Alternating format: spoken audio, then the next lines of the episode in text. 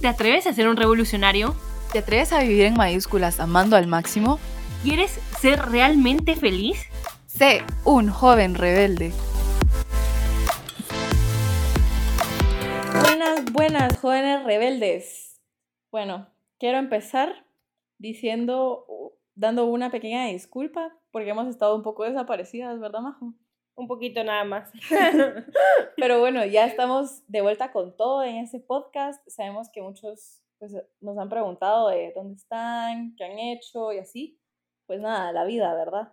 Pero em, el día de hoy les traemos una notición.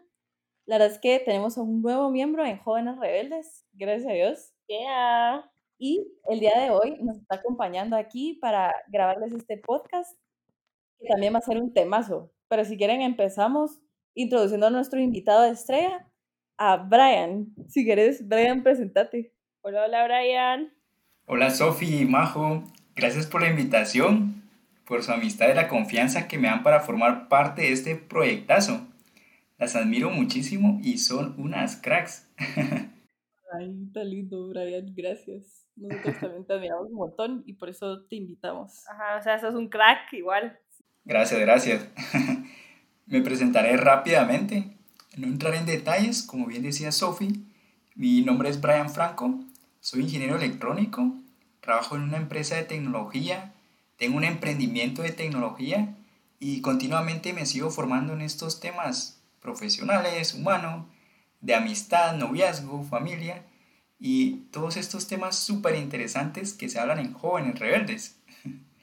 De hecho, el tema que hablaremos hoy es clave, clave, pues de una buena elección en la pareja depende nada menos que nuestra felicidad. Es decir, que nos estamos jugando la felicidad en la elección de nuestra pareja. Por eso es de suma importancia conocer cuáles son esas claves para encontrar a tu chico o chica que más te conviene para tu proyecto de vida. Fíjense, Sofi y Majo, que hay un estudio que me sorprende que dice que en el primer mundo se rompe una pareja cada cuatro minutos. Esto deja mucho que pensar y nos podríamos preguntar, ¿por qué pasa esto? Si en la mayoría de los casos las parejas se sentían que todo iba bien, que se amaban, pero como veremos en este episodio, el hecho de que las parejas estén enamoradas durante la fase del noviazgo no garantiza que el uno y el otro sean los adecuados para construir un proyecto de vida a largo plazo. Sí, sí, sí, Brian, con eso que hablas de, de las rupturas y todo, vez me estaba recordando de, hace poco vi una charla eh, de un chavo gringo y ustedes saben que lastimosamente en países más desarrollados o el tercer mundo, pues el índice de divorcio es todavía mayor. Entonces, cada vez el chavo comentaba de que le parecía gracioso y a la vez triste el que mm, ahora rentan los anillos de compromiso. ¿Cómo es eso posible? O sea, los rentan porque saben que no va a durar nada el compromiso o que va a durar muy poco el matrimonio. Entonces, ¿a qué nivel hemos llegado de que, no sé, el ser humano se, se ha reducido o, ha o sea, redujo sus expectativas en el amor a tal punto de decir como, no, hombre, ¿para qué voy a gastar en el anillo de quien se supone debería ser mi futura esposa, pues, o sea, mejor solo lo rento y ya, porque total me voy a divorciar. Qué horror. Eh, sí, qué triste, qué triste, ¿verdad? Y entonces, no sé, la verdad es que eso me puso a pensar un montón. Yo creo que es porque muchos nos dejamos llevar por estas como teorías falsas. Entonces, no sé si les parece si les comparto la primera que vamos a tocar el día de hoy. Em, la primera teoría falsa, mucha, es el tema de la media naranja. ¿Y por qué es falso? Toda la vida nos han dicho como, eh, prepárate para encontrar a tu media naranja o lo que sea. Em, y es falso porque muchas no hay medias naranjas, solo hay naranjas completas. O sea, no tienen que poner en esa persona o en esa pareja ese peso tan grande de decir como, ay, yo en ti voy a encontrar las respuestas a todas mis dudas existenciales o esta persona eh, va a venir a completar mi vida, como que si nosotros estuviéramos incompletos o algo por el estilo. Más bien al contrario, o sea, nosotros somos personas completas, individuos, eh, seres humanos. no tenemos que esperar que esa pareja nos venga a completar, sino a complementar. Y hay una diferencia en eso, pues, porque es como, no sé, como un buen plato de comida.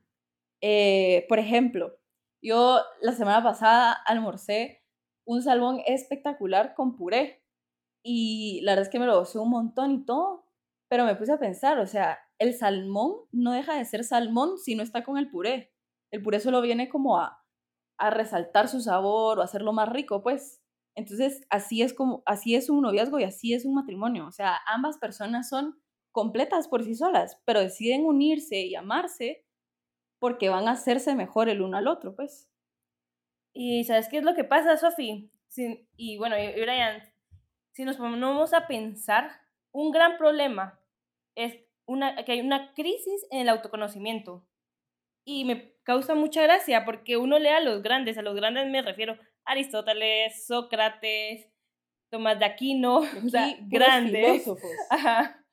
Y todos eh, tienen ideas súper diferentes, pero hay algo que es invariable.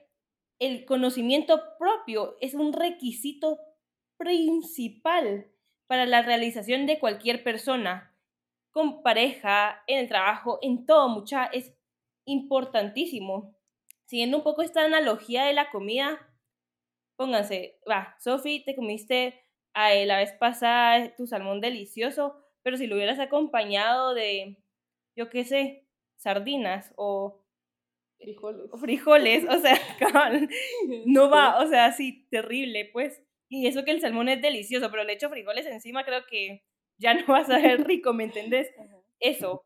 El, el, salmón, o sea, necesitas saber cómo sabe, con qué va, o sea, te tienes que conocer. Es lo mismo que en este plato de comida, ¿verdad? Y bueno, y como ya nos conocen, fan de Google, buscamos en Google, que es conocimiento propio, ¿verdad? Y bueno, según Google, que esta vez acertó un poco. Dice que es el conocimiento de uno mismo que llega tras reconocerse como persona individual con sus cualidades. Pero ¿saben qué me llamó la atención? Dice primero tras llegar a reconocerse como persona individual y después habla de las cualidades. O sea, primero tenemos que saber quién soy yo, que es una persona. Voy a empezar con esto que dijo Tomás de Aquino, lo voy a parafrasear un poco, porque la verdad que no me acuerdo las palabras exactas cuáles fueron, pero decía algo así. En esta búsqueda de la verdad, en el quién soy yo, hay que tener cuidado, porque si acertamos, pues dichosos, porque han encontrado la felicidad, pero si no acertamos, pues qué desgracia. Y súper fuerte, muchas de estas palabras, la verdad, o sea, la idea de esto, de decirles esto, es que hay que tener la ayuda adecuada, mucha, en esta búsqueda de quién soy yo. Y los invitamos a que busquen quién, quién son ustedes. Segundo, quería contarles que todos los psicólogos no recomiendan un método de introspección, ya saben, o sea, eh, de meditar quién soy yo y eso, porque eso, eso es una vía, un canal no te da la retroalimentación suficiente. O sea, los mismos psicólogos reconocen que se necesita ayuda para, para esto, ¿verdad? Para ver quién sos tú realmente, cuál es nuestra naturaleza. Cuando hablo de naturaleza, hablo de saber quién es el hombre. Aquí les voy a dar pincelazos, mucha verdad, sobre nosotros mismos, porque hablar sobre nuestra naturaleza, uy Dios, podríamos hacer un podcast. Una temporada. Una temporada, literal, de esto. Pero bueno, yo quiero hablar de dos tipos de leyes. Primero está la física, ¿verdad? Que son las obvias, ¿no? Muchas, o sea, nos tiramos de un quinto piso o comemos cianuro, pues solo no lo prueben. Saben que esto va a terminar mal. Y está la segunda, que es la ley natural moral. Moral no me refiero a nada religioso, ¿verdad? O sea, me refiero a los anhelos que tenemos en el alma. Nosotros somos el único ser que tiene alma. ¿Y qué pasa si tomamos el camino equivocado en esto, en estos anhelos? Pues nos rompemos, no físicamente, obviamente, pero sí internamente. Empezamos a tener depresión, hay casos de suicidios y una persona no es suficiente para llenar esto. Por eso es importante conocernos mucha, conocer qué es el hombre. Y bueno, no me quiero extender en esta parte del autoconocimiento, porque bueno, ya les dije que vamos a hablar un poco más a futuro de esto, pero los invitamos a que empiecen a conocerse. Sí, sí, cabal, Majo. Y con todo esto que hablas del autoconocimiento, eh, yo la verdad es que este año me he tomado más el tiempo de meditar, pero es súper importante lo que tú decías, de no hacerlo solo, o sea, meditar acompañado.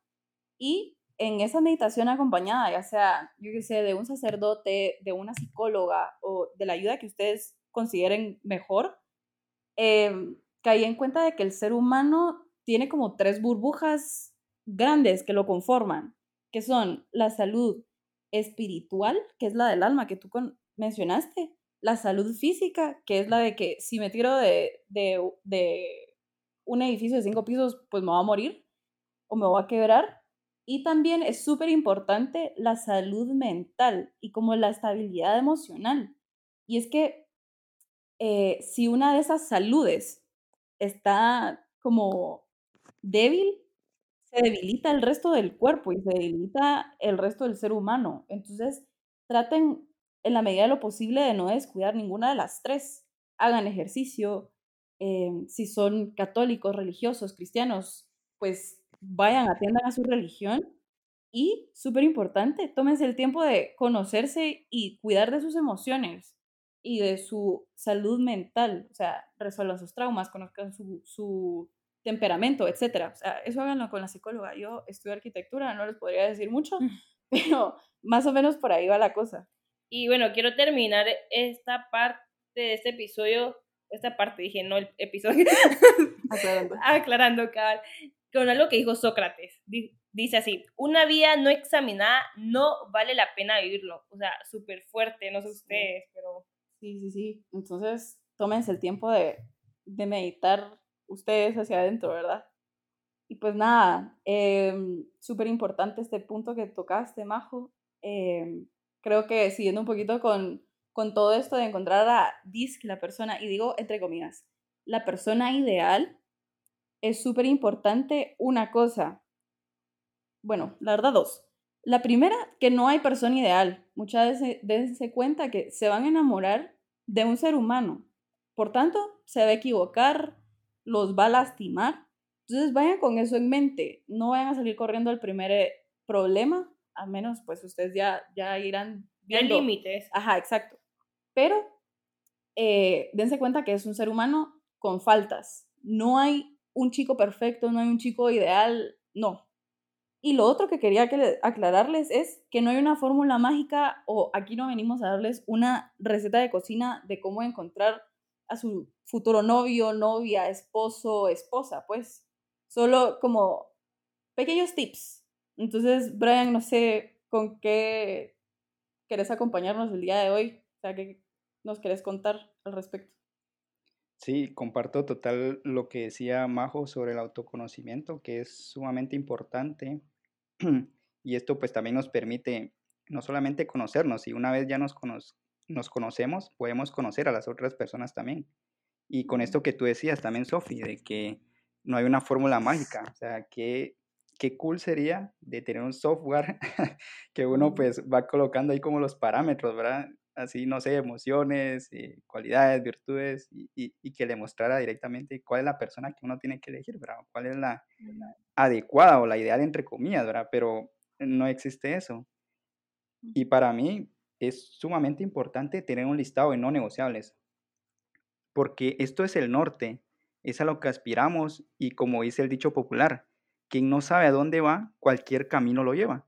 Por eso es importante tener un pequeño listado de tres o cinco puntos que sí o sí debe tener la persona con quien queremos iniciar un noviazgo.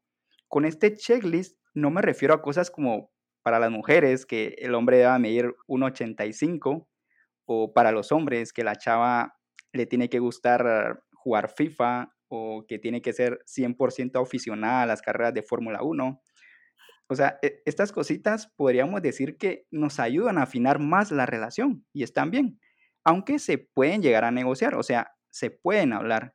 Es decir, que si la otra persona lo tiene o no, o sea, nos debería dar igual. Pero lo que no nos debería dar igual son los no negociables, que son puntos, podríamos decir, decir perdón, trascendentales, que nos ayudarán por el resto de nuestra relación. Estos son más principios, creencias, valores y virtudes. Yo no me imagino a una persona practicante de su fe que le gustara salir con alguien que no crea en Dios, u otra persona que valora y respeta la dignidad de las personas, le gustará salir con alguien que está metido en la pornografía. O sea, estos dos ejemplos son extremos, pero es para que nos hagamos una idea a lo que me refiero con los no negociables. Y esto me recuerda a un amigo que me contaba lo siguiente. Él estaba a punto de casarse, ya tenía todo listo, las bebidas, la música, el lugar de la fiesta, la iglesia. Estaba casi que a una o dos semanas de casarse. Y resulta que se le ocurrió decirle a su novia que hicieran un listado de las cosas que no les gustaba el uno del otro. Y por lo tanto que tenía que cambiarlas porque era un no negociable. Entonces los dos escribieron su listado. Ese amigo, entre uno de sus no negociables, escribió lo siguiente. No me gusta que tu mamá se meta en nuestra relación, porque pareciera que la relación fuera con ella. Y con esto que tú me dices de irnos a vivir una vez casados a la casa de tu mamá, para mí no está bien. Porque para mí sería irnos a vivir a mi casa, donde solo nosotros estaremos. Y, y, y esta chava le respondió, pues no lo voy a cambiar. Yo prefiero a mi mamá antes que a ti. Pues esto fue la bomba y ya no hubo matrimonio. Gracias a Dios, después él consiguió otra chica y se casó. Madre, es que qué fuerte, la verdad. sí, la verdad que sí. Y, y, a esto me refiero con no negociables. Y hay que hablarlo para ver si la otra persona está dispuesta a cambiar o a vivir algo que les va a hacer de mucho bien a largo plazo. Total, total. Bueno, Brian, y cuéntanos tus no negociables, porque nos pueden ayudar a saber los no negociables de nosotros acá. Ajá. ¿Cuáles son los tuyos? A ver, a ver. Ok, ok. sí, para, también para que tengan una referencia y les ayude también como para, para sacar sus no negociables a ellos. No, me parece perfecto. Bien, yo diría que mi primer no negociable es Dios, es Dios, perdón. O sea, soy católico y si para mí lo más importante es Dios, quisiera que la otra persona, o sea, con quien yo voy a iniciar un noviazgo, fuera coherente con su fe, que tenga a Dios como centro de su vida. Los otros dos no negociables son más de virtudes. Por un lado, me gustaría que esta persona sea magnánima, es decir, que tenga metas altas, que aspira a lo grande, a lo mejor en todo lo que se propone, que estas metas también sean reales, concretas y se esfuerce por alcanzarlas. Considero que no hay nada más atractivo que alguien que lucha por alcanzar sus sueños. Y por otro lado, o mi tercer negociable, sería la humildad. Pero la humildad no con el concepto erróneo con que a veces se conoce como una persona, no sé, mal arreglada o que tiene malos gustos, sino la humildad vista como lo que es el servicio, alguien que se da a los demás, alguien que los amigos que tiene los tiene no porque les ofrece cosas materiales, sino por su cariño y entrega que tiene hacia ellos. Y para ti, Majo o, o Sofi, ¿cuáles son sus tres no negociables? Bueno, mira, yo estoy con, eh, pues nuestros no negociables son re parecidos, ya sabes, Dios, eh, la parte de que se esfuerce, pero yo tengo un tercero, algo diferente, y es, eh, creo que es importantísimo, muchas, así que escúchenlo, ¿sí, ¿verdad? Eh, el saber que alguien se sepa dar realmente, pero sí darse. ¿Y a qué me refiero con eso? O sea, yo no espero de la otra persona que me dé todo, o económicamente, pues, digamos, o sea, carros, así, no, nada que ver. Que a lo que me refiero es que tenga un espíritu de sacrificio y servicio, mucha... Em, o sea, yo no es por nada, pues, pero considero que sí me sacrificaría por la otra persona. O sea, estamos teniendo, no sé, problemas. Y bueno, echarle los dos ganas, echar punta a ambos, ¿me entienden? Y sacrificarnos los dos. O por ejemplo, en las cosas chiquitas, mucha. Hoy en la mañana, por ejemplo, mi mamá estaba súper cansada, yo igual estaba súper cansada, no queríamos hacer nada. Pero bueno, había una montaña de trastes y le digo a mi mamá, mamá, ¿sabes qué? Yo lo voy a lavar esto es una historia hipotética, no ha pasado, solo digo, pero, pero eso, ¿verdad? O sea, hoy no pasó, sí, sí ha pasado otras veces, pero hoy no pasó. Ay, no, qué risa, pero eso, ¿verdad, mucha? Ese espíritu y sacrificio y servicio. quiero a alguien igual, alguien que sepa dar realmente, en las grandes y pequeñas cosas. Bueno, eh, Sofi, te tocan. me toca, me toca. Miren, dentro de todo lo que ustedes dijeron, la verdad es que comparto todas. Eh, yo creo que por eso somos amigos, porque pensamos parecido. Eh, pero para mí una sumamente importante, adicional, es el tema del respeto. Yo literal siempre, o sea, desde pequeña que he rezado por mi futuro esposo, siempre pido por eh, un hombre respetuoso. ¿Y a qué me refiero con respeto? Em, considero que es sumamente importante el saber darle el, lugar que se merece a la pareja em, en el orden y como jerarquía de la vida, se podría decir. Y es que muchas veces em, las personas, yo qué sé, o sea, tienen muchos amigos, sobre todo como que amistades del género opuesto, y bueno, no vayan a decir como, ay, Sofía, qué exagerada, ¿cómo es eso que no quieres que tengan amigos? No, yo no estoy diciendo no tengan amigos, no. Si no estoy diciendo, si ustedes tienen novio o novia, respeten y compórtense como que si tuvieran a esa pareja a la par de ustedes siempre. No vayan a permitir llegar al nivel de intimidad que se tiene con la pareja con un amigo o una amiga. Por ejemplo, si yo tengo novio, eh, no le voy a contar todas mis intimidades a mi mejor amigo hombre, por ejemplo. ¿Por qué? Porque el contar cosas como muy personales crea intimidad mucha y no hay que jugar con fuego. La verdad es que yo creo que eso es lo peor que puede pasar y yo creo que por ahí, o sea, siempre sale el meme eso de que, yo qué sé, lo dejó por su mejor amiga o lo que sea. Entonces, no se pongan en ocasión de, quemar rancho, no se pongan en ocasión de serle infiel a su pareja, eh, siempre sepan guardar como las distancias, pues, y respétense mutuamente. Viene de ambas partes, o sea, respeto quiere respeto. ¿Qué quiere decir eso? O sea, si yo tengo novio, yo respeto a mi novio y espero respeto de su parte. Em, y pues nada, la verdad es que esto de los no negociables es sumamente importante. Y como para terminar de cerrar un poquito este punto, Em, algo que es súper, súper indispensable es el que sus no negociables sean personales. O sea, escritos, por ejemplo, yo, o sea, escritos por Sofía Palé. O sea, mis no negociables son míos.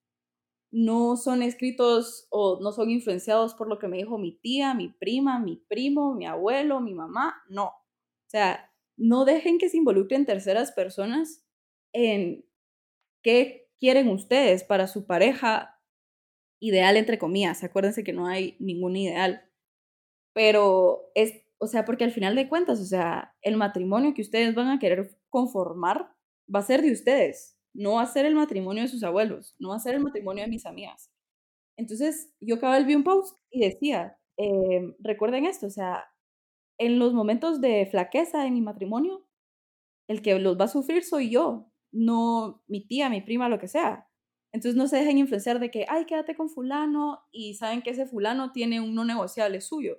O sea, como que no cumple con un no negociable suyo. O al contrario, eh, yo qué sé, ustedes están seguras de que quieren continuar con esta persona y les dice su tía, no, es que fíjate que tu fulano siempre anda con los zapatos sucios. Entonces, ¿me entienden? Como que sean sus, sus no negociables, sus en mayúscula, ¿verdad? Total, total. Y bueno, para ir concluyendo, eh, primero, recuérdense, mucha, importantísimo, conocerse, eh, los invitamos a esto y conocer a la otra persona ya cuando estén buscando a su, mm, no media naranja, sino que a su pareja de vida. A su eh, otra naranja. bueno, eh, conozcanlo, pues, porque no se puede amar a, algo que no se, o a alguien que no se conoce. Yo les diría, no crean en las teorías falsas. ¿Cuáles son esas teorías falsas? Ya las dijimos. La media naranja. Recuérdense, no hay medias naranjas, solo naranjas completas. Eh, la persona ideal se están enamorando de un ser humano. Va a tener imperfecciones. Va a ser perezoso o yo qué sé, no los va a llamar un día cosas pequeñas, pero es imperfecta. Y, por último, no existe no existe receta de cocina en el amor. Entonces, esas son como las tres teorías que yo les diría, no crean en eso. Yo quisiera agregar Bueno, Dale, un dale, último Brian. punto eh, de que tengan en mente su lista de no negociables. Esto nos ayudará a buscar y encontrar más rápidamente a la persona que quieren hacer parte de su proyecto de vida, además de saber diferenciar lo fundamental de lo superficial. Exacto. Así es. Me encanta, me encanta.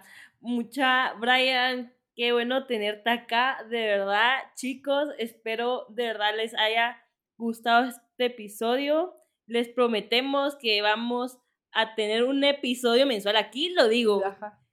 Nos pueden jalar las orejas después ahí si no lo cumplimos, pero ya está escrito sobre piedra.